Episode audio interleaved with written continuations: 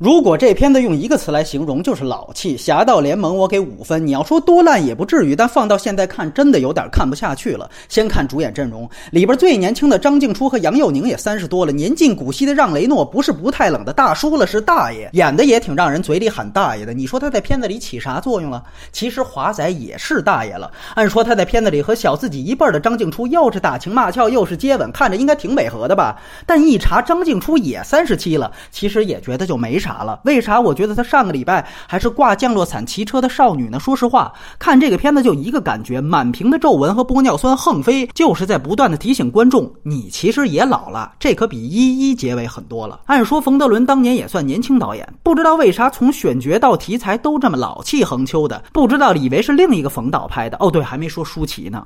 你说当年一步之遥，舒淇片子里没有周韵看着呗，那是因为导演就是周韵她丈夫。现在轮到自己丈夫的戏三，怎么也不美呢？而且让舒淇站着小便的低俗梗是什么情况？就算那段是为了致敬纵横四海的路边交水费，也不至于拍的这么猥琐吧？其实影片前半段质感还不错，老气不等于烂吗？有些运镜很有感觉，到后半段。开始各种掉线，剧情基本逻辑就不要了。张静初和舒淇莫名其妙的反水两回，就为了凑最后大战的人数。曾志伟也傻到让舒淇一个看仨，生怕他们不串通。还有那小机器人和心理罪的乌贼是一样的。如果你们这片子里的机器人都那么 bug，最后冲锋枪都能掏出来，那在最后一场戏前面的危机，这些小机器人又都去哪儿了呢？当然，这些都比不过曾志伟爷爷表演的浮夸。这可能是曾志伟在《无间道》的寒碜之后第七百九十五回演黑帮大佬了，以至于越看越像当年张铁林演皇阿玛一样，套路化达到一种呆萌的境界，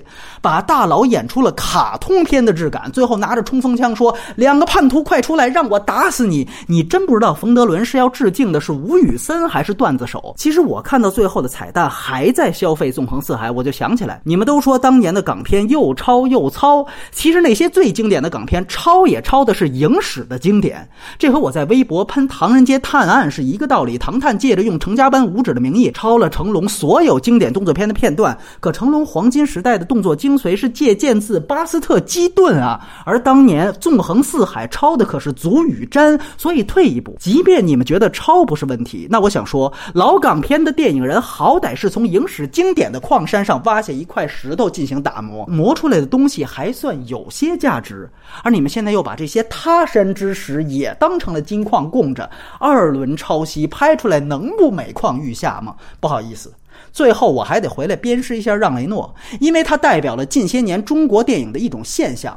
其实如果论不要脸只要钱，这种跨国明星客串，让雷诺还比不过年初憨豆客串《欢乐喜剧人》大电影那件事儿。